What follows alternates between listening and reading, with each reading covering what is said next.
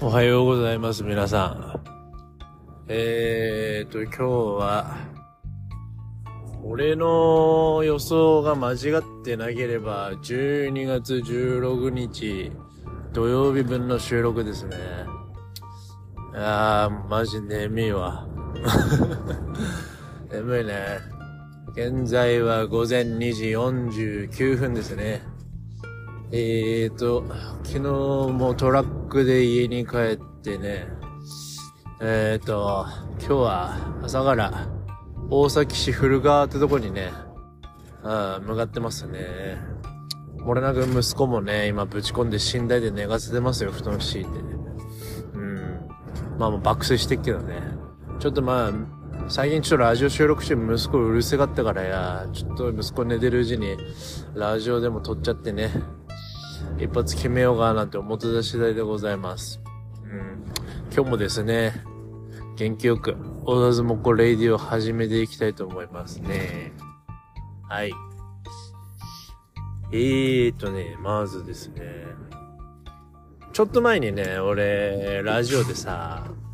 12月19日がケンちゃんの誕生日だよなんて話してさ、ね、昔ね、あの、このラジオでもよく登場する、純也って、まあ、幼馴染の友達いんだけどもさ、うん、こいつにさ、昔、ナイキでね、オリジナルで、刺繍入りで、あとオリジナルカラーで作ったね、ナイキのダンクっていうシュあのシューズあんだけどさ、そいつね、オリジナルのダンク作ってあげたんだけど、純也あいつまだ持ってんのかいなんてね、もう、あれもうないよなんつったら、お前マジで友達やめっからな、じゃあなっていう話したんだけど、あいつがそのアンサーとしてね、この間、インスタストーリーズに上げてましたね。ケンジ見でっかなんつって。こいつまだもったいなくて一回も履いてねえなんてね、ピカピカのダンクをね、こう、載せた写真上げてましたけど。お、なんだい、純也まだ撮ってんだっちゃちゃんと、ケンちゃん嬉しいね、なんて思ったけど、俺の目はごまかせねえな。あいつは、純也。あれはコピー品だな、間違いなくな。ああ、あれは本物じゃねえな。っていう内容をね、ストーリーズで返信し、ストーリーズつか、あの、インスタの DM で返信したらね、バレだか、なんつって、適当に苗木の靴買ってきて、マッキーペンで、塗装したんだけど、ちょっとバレちまったか、なんてね、バカなことを書いてましたね、あいつもうね。いやいや、まあ、本当にピカピカの状態で残ってたね。いや、ケンチ嬉しかったよ。あいつはね、やっぱ、ああ、プレゼントした回あるなって、まあ、剥がないでね、大事に取ってるよなっていう、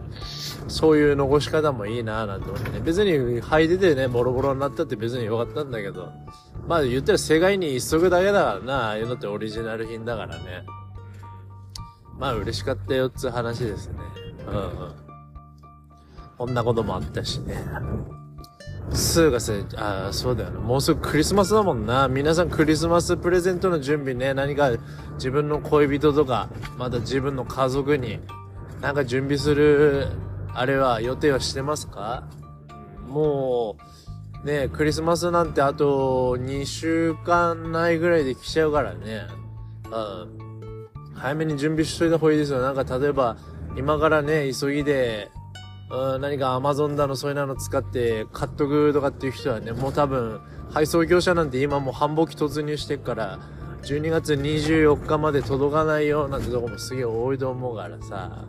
うん、早めに準備しといた方がいいね。俺も、息子のクリスマスプレゼントとかはね、もうちょっと、あいつがね、サンタさんに何欲しいのかっていうのをね、聞いたらね、あいつはなんか、今、このラジオでは言ってしまうけど、ルービックキューブにあいつハマってて、あいつすごいんですよ。今使ってんのはね、まあ、4面だけ揃うやつで、そんなに難しいタイプじゃない、ルービックキューブに今ハマってて、100均で買ったやつなんだけど、あいつすごいよな、あの、2面までは揃えれるようになって、5歳児で2面まで揃えれるからね、すごいよね、本当に。なんか、聞いてくんだよ、いつも。パパちょっと何色合わせたいか言って、とかって言ってくるから。で、白と青とかって言うと、ちゃんと白と青を合わせるとか。そこまではできない、本人もね、やっぱ、まだ3面まだできないんだ、とか、そういうの言ってくるけど、本当にね、家でもね、あの、ルービックキューブの色の合わせ方の YouTube とかずっと見てて、あいつはもしかしたらちょっと本当に、こんな考え方親バカかもしれないけど、ちょっと天才肌がちょっと悪かもしんないね。なんかこう、うん、見てって、本当にすごい真剣に見ててさ、見ながらずーっとルービックキューブやってんだ。あれ本当に頭良くなっかもしんねえな。うん、本当に。俺なんかは見てえな、バカには育たねえかもしんねえけど、でもやっぱ見てるとちょいちょいやっぱ俺の DNA があるなってとこはやっぱあるけどね。あまあ、顔だけ似ててもしょうがねえからね、多少は俺の性格引き継いでほしいっていう部分もあるけどね。あこんな感じでね、なんか、なぎにね、なんかサンタさんに何プレゼント欲しいんだ？ってさらっと聞いたらね、やつはやっぱ、も、今まだこのルービックキューブ完璧にはできないけど、ね、も、もっと大きいルービックキューブが欲しいなんて言ったからね、俺はなんか6面、7面、8面ぐらいまで作れるね、結構大人がやっても難しいようなルービックキューブをね、将来も早めに Amazon の方で注文しましてね。あとはもう適当に、ダイソーとかでね、あとラッピング用のなんか、包装してたのリボンだの貼っつけてね、サンタさんの、毎年俺書いてんだサンタさんからの手紙付きでね、マグラ元に置いてるっつうね。うん。まあ大体24、25なんていつも俺仕事だからさ、ね、言う前にマグラ元に手紙と一緒に置いてんだけども。そうっすね、うちの母親からね、あの、動画とか写真付きで、なぎがもう、めちゃめちゃ喜びながら、サンタさんからプレゼント来たーなんて喜んでるね、動画とかね、写真とか送られてくんだけど、あれはやっぱ嬉しいよね、ああいう反応見たね。手紙も来てるなんてね、去年もすげえ大喜びしてたもんね。あああいうことをやってあげるってやっぱ親としてはやっぱ大事かなって思うね。やっぱ子供の夢を壊さない。まあ単純なこと言うとやっぱミッキーマウスなんて存在しねえんだよ。長身は人間なんだよとかさ。ああいうの絶対言っちゃいけないよな、ああいうのもな。ああ。俺はね、サンタさんの思い出で言うとね、もう割とね、それこそなぎと同い年ぐらいの頃にもう俺はサンタさんはいないんだなっていう、そういう現実を突き詰められた次元があってさ、あのマジでクソ、うちのクソ親父でさ、い、いつもあれだな。結構早い時間帯だよな。俺も5歳児っつっても、夜8時とかにはまだ寝てねえような子供だったからさ、俺覚えてる？あいつなんかいきなし、うちの兄貴と、その時はね、同じ部屋で寝てて、二段ベッドだったんだよね。確か二段ベッドで、えーとね、下の段が兄貴寝てて、俺が上の段に寝てたんだけど、あの時に、さ、やっぱりね、俺ら兄弟ってサンタさん早く来くから、いや、つうかあれだな、兄貴は多分もうサンタは親だってのは気づいてたよな。三つも年上だったからな。あんなバカ親父のせいで早めに気づいたんだべな、兄貴も。まあ兄貴はなんか結構余裕しゃくしゃくとしてたような記憶あるけど、なんか俺はやっぱりサンタさんが来るから早く寝なきゃなんつってね、なんか当時、あれだよな、なんか、確か夜、トンネルズのね、生だらじゃねえな、あれ。皆さんのおかげですだが、だよな、まだ、まだあれだよな、皆さんのおかげでしたになる前だもんな。俺幼稚園の頃だもんな。そう、みな、皆さんのおかげですだが、生だらだかどっちかね、見てて、で、なんかその時にうちの母親に、早く寝ないとサンササンタさん来ないからなんて焚きつけられて、ああ、そうだ、サンタさん今日来るんだ、なんつってね、ワクワクしてね、俺は布団についだんだけどね、なんか、布団についてものの10分後ぐらいに確か酔っ払った親父が帰ってきてね、えらい酔っ払ってたよ、その日な、なんか。で、なんか、もう、ただいまーなんて声聞こえてさ、なんかもう、いなしベロンベロンの親父がさ、なんかもう、ああ、サンタさんが来たぞ、なんてのも叫びながら、俺らの部屋に入ってきてね、あれ、いい子にしてたかなんつってね、もう、俺の顔にね、プレゼントぶん投げていきやがって、俺の顔面に当たったのすげえ覚えてる。俺、バーンなんつってね。ああ、いい子にしてたが、ちゃんといい子にしてればサンタなんて組んだなんつって、酒くせえぶっかけてって置いてったの記憶覚えてるもんな。あの時に、ああ、サンタさんはうちの親父なんだなってのはね、もうその時気づいてしまってね。もうそれ以後は何がもう、サンタさんが来るワグワグってのはなかったけど、もうプレゼントだけ置いてくれればいいな、つってね、思ってね。やってしやってた次第でございます。あの、もう俺は5歳、6歳でね、サンタさんはいないんだっていうのにもうすでに気づいてしまったけど、俺は絶対そんなことなんねえようにね、していきたいななんて思いますけどね。うんうんうん。なんだこのクソ親父の話です。ちょ、思い出してまし聞いてけろ。まずさ、ちょっと今、うちのさ、母親が膝の手術から1ヶ月入院するっつうことでさ、俺1ヶ月間子供乗せてね、仕事をするって感じでやってんだけどもしゃ、こいつもね、なんかまあ、うちの家族でこう、家族なりね、ちょっと兄弟とかで助け合って、まあだからこうみんなでこう役割分担してんですよね。洗濯はこの時間に帰ってこれる人がするのが、風呂掃除は飯作る当番の方みんな決まってんだけどさ。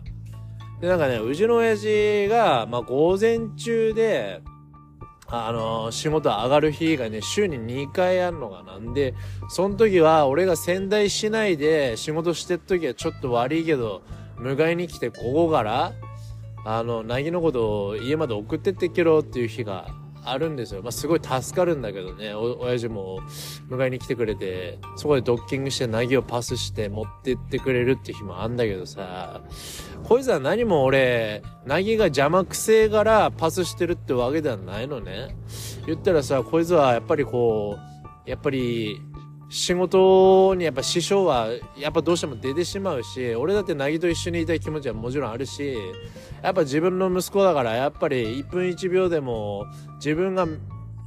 手間暇かけてやっぱり面倒見たいっていう気持ちは俺も正直あっからよ。だからどうしてもうん、やっぱり少しでも助けてほしいという気持ちで親父にパスしてんのよ。俺もやっぱり邪魔くせえという気持ちで渡してるわけではなくて、やっぱどうしても仕事には支障出ちゃうから、ねやっぱり子供なんてほら例えばさ朝ごはんとか昼ごはんもその時間に食べてほしいっていう時間にやっぱなかなか食べてくれないとかやっぱあんのね。パン食っとけよとか言っても今いらないなんて言ってその1時間後とかにお腹すいだとかって始まるの。そうするとさもうほらあの、その時間にコンビニ寄らなきゃいけねえとかさ、なんかそういう、やっぱタイムロスが出てしまったり、やっぱどうしても仕事をね、いつもならこの時間にこういう段取りで終わるっていうのがやっぱできなくなってくるから、やっぱそういう師匠も兼ねてね、ちょっと手助けしてくんねえかってことで、親父にヘルプして、助けてもらってたんだけどさ、合図マジふざけんなよって話でさ、んなみんなさ、うちの兄弟たちとかさ、俺らとかもそうやってね、みんな自分の時間犠牲にして、助け合ってやってるっていう中でさ、あの野郎本当に、今収録してんの火曜日なんだけどもさ、なんかいきなりさ、あいつ、明日水曜日で、水曜日明日親父一日休みの日なんだよ。んでさ、あいつ、あの、うちの兄弟がね、あの、ちょっと、家にホワイトボードを買ってきてくれて、そこにみんなの予定書くべって、そしたら予定立てやすいからっつって、だから、みんな今日は何時から何時まで仕事で、夕飯作れますとか、事前に書いとくね。一週間の予定みたいに書いとくのね。うん。この日は何々できますとか。うん。じゃあこの、まあゴミ捨てとか基本俺担当なんだけどさ、この日のゴミ捨ては検事だとか、書いてんだけどさ、親父が水曜日休みって書いてあったからさ、親父明日って、一日、もしくは、午後からね、投げのことって預けれんのかって俺が聞いたらさ、俺もさっき言ったじゃん、俺も、めんどくさくて投げを預けたいっていう気持ちで言ってるわけじゃねえか。したら、あの野郎なんて言ったと思う、マジでよ。いやー、明日ちょっと忙しいんだ、さ。俺はちょっとまあ午前中はもう寝てえし、午後はちょっと俺風呂屋さんに行きてえからよ、風呂入りてえからさ、とか。ふざけんな、おめえ、こうなる。なんでおめえ寝てえとかさ、風呂入りてえとか、マジで舐め腐ってんなって思って、ほんとに、あ、イライラしたな、あれ。おめえ、ふざけんなって言っちまったもんな、俺も親父にさ。本当にあのクソ、しかもさ、なんか、俺はちょっと午前中睡眠時間に当ててからとか言ってるくせに、あいつさ、あいつも仕事朝早いんだ。あいつも朝4時とかに起きて準備して行ってんだけどさ、あいつ朝早くせによ、夜遅くまで酒飲んでや、なんかずーっと夜中リビングで DVD 見て夜中の1時ぐらいまであいつ夜中、ね、DVD 見てんだよ、あれ。で、3時間ぐらいしか寝てねえから、寝みとか言ってんだ当たり前だっちゃ、そんなね。あんねよ、自分のさ、睡眠のスケジュールのよ、管理もできねえなんて。マジで冗談じゃねえって、そいつも全部言ってやったけど、マジでなめくさんじゃねえぞ、親父この野郎なんつってさ。俺らだって睡眠のスケジュールなんて、んなん自分で立てて、自分でやってんだって、んな、俺だって酒好きだけどよ、基本的にはもう土曜日のな、夜仕事入ってなければ土曜日の夜にな、な3号館2本とかそんぐらい上げて終わりだっつうのよ。本当にそれだけだよ、俺なんけ、俺なんてよ。え、言って1ヶ月に俺2回ぐらいしか酒飲まねえんだよ、本当に。本当は飲みてんだけどさ。やっぱこういう仕事してるって手前もあるし、こんな管理なんてちゃんとやってんのに、あの野郎毎日よ、遅くまで酒飲んでよ、マジ。なんだちょっとあれ、酒気帯びで朝出勤してっかんな、うちの親父。マジ、ふざけんなっつうのよ。ほんと何がおめそんなんや。夜中までダラダラ DVD なんか見やがって酒飲んで、えちょっと明日休みだからちょっと俺睡眠時間に当ててえから、午後からちょっと風呂行きてえからちょっと投げ預か預かれらんねえとか。マジでナヌクサってこんなこと言われてナギが一番かわいそうだよなって俺思ってしまったよな、本当に。なんかさ、別に俺はたらい回しにしてるつもりねえけど、なんかちょっと、なぎがいっと自分のやりたいことできねえから、うざげんねマジでみんなで今助け合ってやってんのに、あの、あのじいじ本当によ、マジで、俺わかんない。ちょっと一週間以内にマジで、ぼ、ぼごっちまってよ。ちょっとあの朝のスッキリとかそういうニュース番組に俺出てしまうかもしんねえな、マジでな。仙台市青葉区西川にて殺人事件が発生で、容疑者は34歳のドライバー、えー、容疑者の供述はやったことに、えー、やったことに後悔はないなんつってね、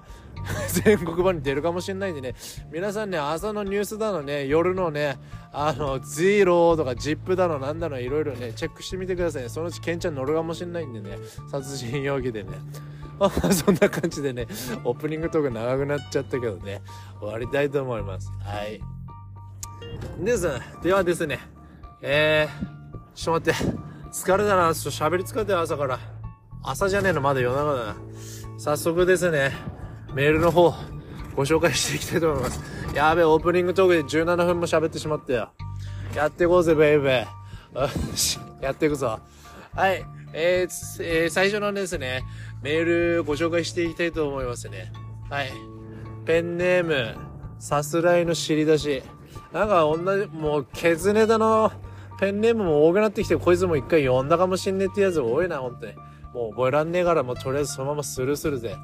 はい、こいつはなんてメールを紹介してんだい？えーと、以前、えーと、他のリスナーから、えーと、バスケを始めた頃から引退までの話をしてくださいということでしたが、前回は多分中学校ぐらいまでの話しかしていませんでしたね。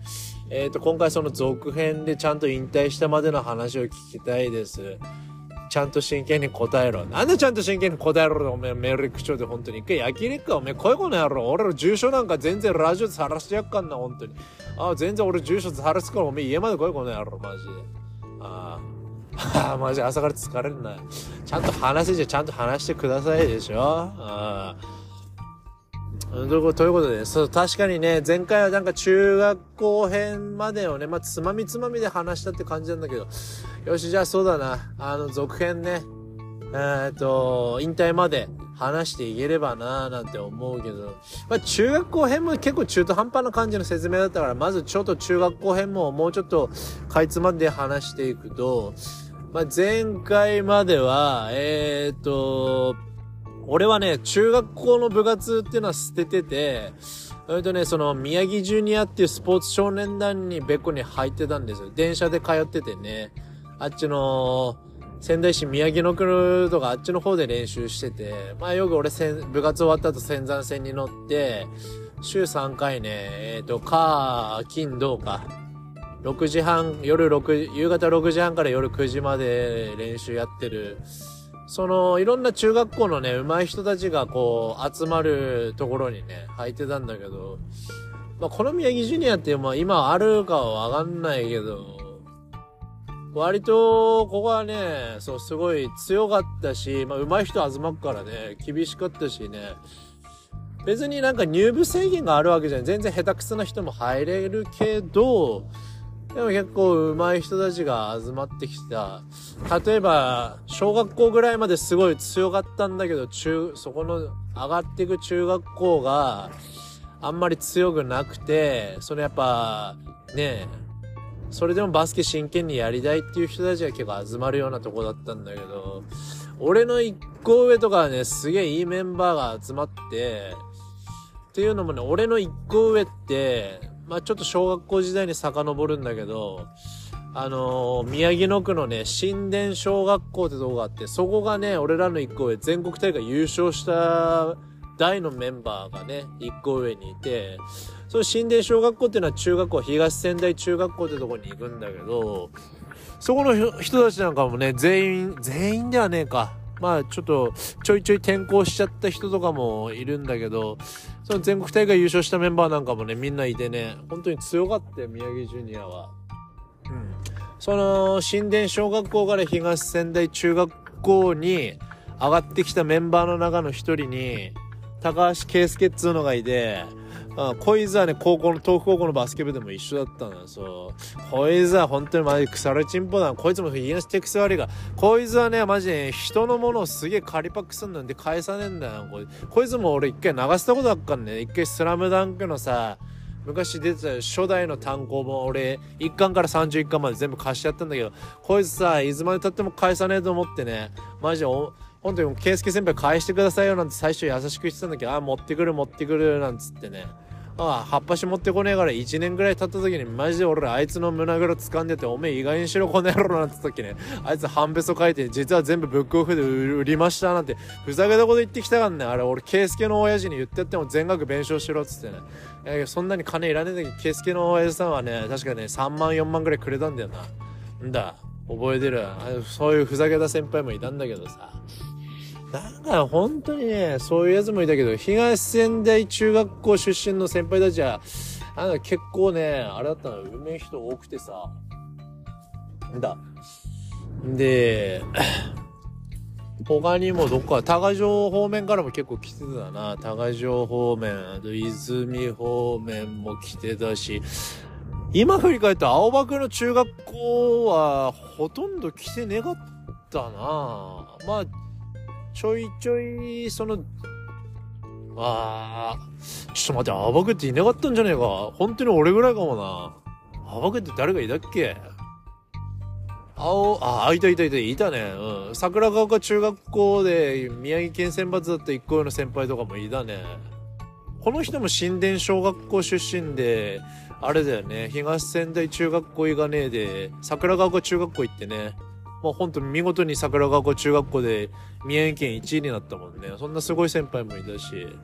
そう、この1個上強い代はね、宮城県2位まで行ったんだけど、まあ、ケンちゃんの代は、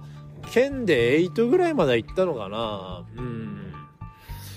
そうだね。当時宮城県1位だった仙台一中ってとこに最後曲げたんだよな。ほんでもまあ15点差とかそんなもんだったけど、だそこその時の仙台一中はまあ三重県1位だったんだけどその時の一中のポイントガードの伊藤隆っつうのがね小学校の時の青バック選抜で前ちらっと話したけど選抜で一緒にやっててやってたやつがね一中のポイントガードでやっててねこいつがまあその後、明星高校ってね、まあ、明星高校も三重県1位だったけど、明星高校は結局俺らの代全国3位まで行ったもん、ね。そう、明星高校でもキャプテンやって、このまま青山学院大学入って、あいつはプロになったんだよな。そう、今でもプロでやってるね、まあ、誇らしい同級生だよね、本当にね。うん。こんな感じでね、まあいろいろあった中学校時代で、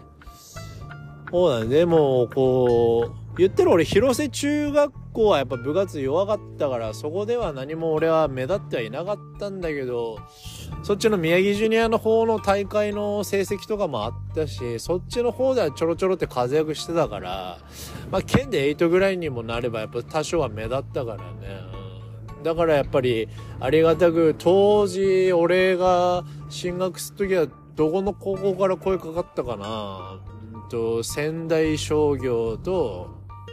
東北と、あと一個どうだったっけかな清和か広瀬高校だったんだ。どっちか声かかったんだけど、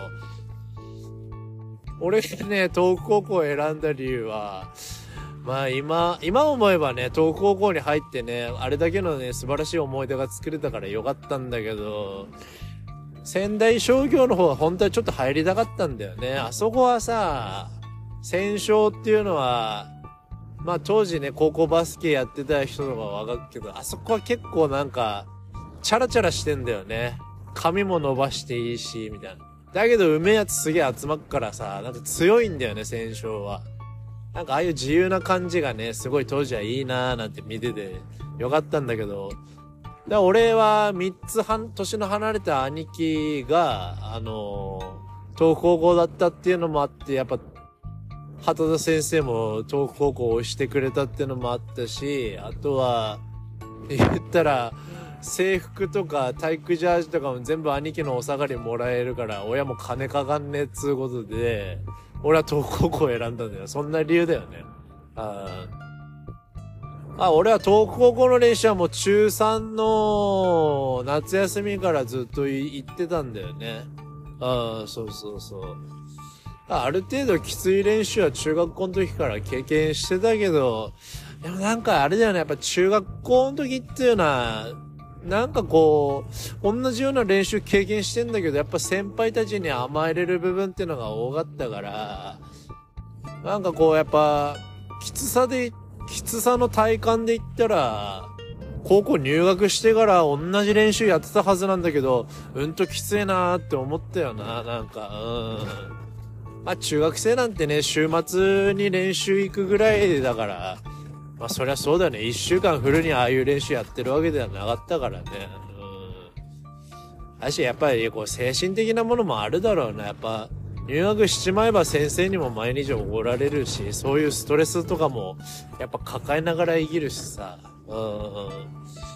こんな感じだね。そんな感じで俺は東北高校に入学したんだけど、まあこれ、東北高校に入学する時のあの、特待生の面接か？合図は確か俺中3の時に、何月にやったかは忘れてしまったけど、あれだよな、あの、確か東北高校の泉キャンパスでやって、俺覚えてる？あの時ね、学ラン来たね、荒野、覚えてんだよな。荒野はいたんだよ。俺な、荒野の顔すごい覚えてて。面接会場にガグラン来た荒野がいたのは覚えてるよ。坊主頭だったっけ？あの時は、ちょそんぐらい、うん、確か坊主だったよね。でもなんか、運動部で特待生に入ってくるのはやっぱ一応みんな頭丸めてきてたよな。俺は髪丸めてなかったけどね。そうそう俺であの面接官の先生ね、確か時先生って人だったんだけど、俺時先生にね、まあ後々の英語の、高校1年生の時の英語のね、担当の先生になったけど、1年生だっけ時先生だな。時先生に言われたもんね。君は、眉毛細いねって言われたのすげえ覚えてるもん。あ、これワンチャン落ちっかもしんねえって思ったらね、あの、面接受けたもうその日のうちに、ね、夜ぐらい、夜7時ぐらいに畑田先生から直接電話来て、渡辺は、あの、君はうがったからね、なんて電話来たの覚えてるもん。うん。そんな感じだったね。な感じで入学したけど、俺が高校1年生の時の2個上の先輩たちは、結構上手かったんだけど、2個上って結構世代的にもレベルが高くて、言って他の高校も結構強い高校多かったんだよね。もう学院なんてもう、めちゃく、東北学院高校なんてもうめちゃくちゃ強かったよね。あの時の学院はだって、あれだよね。東北学院中学校から東北学院高校に上がったあの代のメンバーっていうのは、全中も出てるメンバーとかもいたし、全国大会ね、そ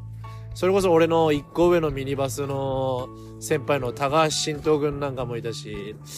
まあ、裏話としては、俺のミニバスの4年生の時の小6のキャプテン、広瀬ミニバスのキャプテンの平川智彦君って人もいたんだけど、この人もね、東北学院中学校に行って、新藤くんと一緒に全中出てんだよね。そう、めちゃめちゃうまかったの、ともひこくんもね。スリーポイントめちゃめちゃうまくてね。あ、ともひこくんなんかもいいで。その時の東北学院の2校上のキャプテン、佐々木光っていう人いたんだけど、この人は全日本ジュニアのキャプテンもやってたから。うん、そんぐらいやっぱすげえメンバーが、やっぱり集まってて、学院はぶっちぎりで強かったもんね。ああ東北大会もね、やっぱあんだけ有名な秋田県の能代工業とかとね、東北大会の決勝でも接戦するぐらいのやっぱ強い高校もいたし、他にも仙台高校とか、ね、当時、俺ら高校1年の時にね、明星高校の男子バスケ部っていうのができて、あいつらのデビュー戦すごかったよね。高校1年生だけで挑んだ高校総体ね、あの、最強だって言われた東北学院に接戦だったもんね。1年生だけでね。結局学園が競り勝ったけど、あの試合とか結構すごかったもんね。まあやっぱ周りに津江高校がいっぱいあったから、2校上は仙台高校に負けたんだよな。うん。結局、こう成績残せないまんま終わったって感じで。で、俺らの1個上は、人数こそ少なかったけど、結構上手い先輩多くてね、それこそよく話題に登場してた、結城先輩と光先輩っていうね、あの、爆笑コンビなんかもね、やっぱり試合になればめちゃめちゃ上手かったし、本当に頼りになる先輩だったよね。なんか、そうそうそう、なんか頼りになるなっていう先輩が多かったよ。言ったらキャプテンだった1個上の、水沢先輩って人もさ、本当にもう超スピードスターっていうぐらいボール持てばめちゃめちゃ速いドリブラーだったもんね。あの人はなんか練習中はさ、あれなんだよね、なんかボール持たない練習とかだと全然足速い感じしねえんだけど、ボール持った方が足速いっていうイメージだもんね。超高速ドリブラーだってね、本当に。なんかもう、あの人一人でドリブルでもう相手のゾーンプレスを全部もう抜き去ってたようなイメージが俺はなんか強かったよね。なんかもう余計なパス回しはいらねえ。俺が抜いてって突破していくよみたいなタイプだった。でなんか試合に出てっとやっぱこの結城先輩、水沢先輩、光先輩にパス回しとけばなんかしてくれる。困った時はこの人たちにパスすればなんかしてくれる。絶対シュートまで持ってってくれるっていう安心感あったよね。あの、3人の偉大な先輩たちはね。うん。だから1個目はなんかこう、人数こそ少なかったけど、なんかそんなに弱えっていう感じはしなかったよね。まあ、東高校時代結構、やっぱ伝統ある高校だったからね。やっぱその、やっぱ名門として高校、三重県の高校ではやっぱ有名な高校ではあったから、1個目は最終どこまで行ったんだっけベスト8までは行ったんだっけね最後清和に負けたんだよな。高校総体は。ああ、そうだね。で、うん、なんか、そんな感じかな、一個は。で、ケンちゃんの代はさ、あれだよね。俺らの代は特別うめえやつってのはいなかったんだけど、一個上、あ、一個上じゃねえ一個下ね。めちゃめちゃうめえやつ揃ったんだよね。本当に。こんなに特待生取るかっていうぐらい取って、うめえやつがめちゃめちゃ来たんだよね。だからあれさ、本当に特待生じゃねえけどさ、マジで、あの、俺、ちょっと前のラジオで話したけど、東北学院中学校ってとこからね、松本圭介っつうのが問題を起こして学園高校に上がれなくて、で、東北高校に来たって落ちぶれがね、ポイズが本当にあれだよね、もうありがたい頂き物だったよね。圭介とかも入ってくれたし、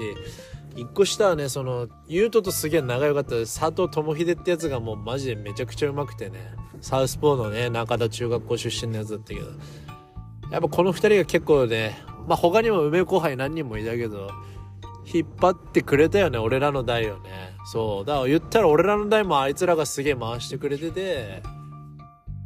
結構大会とかでも優勝したよね、俺らの代ね。岩手宮城大会ってのもあんだけど、あれも優勝したべし、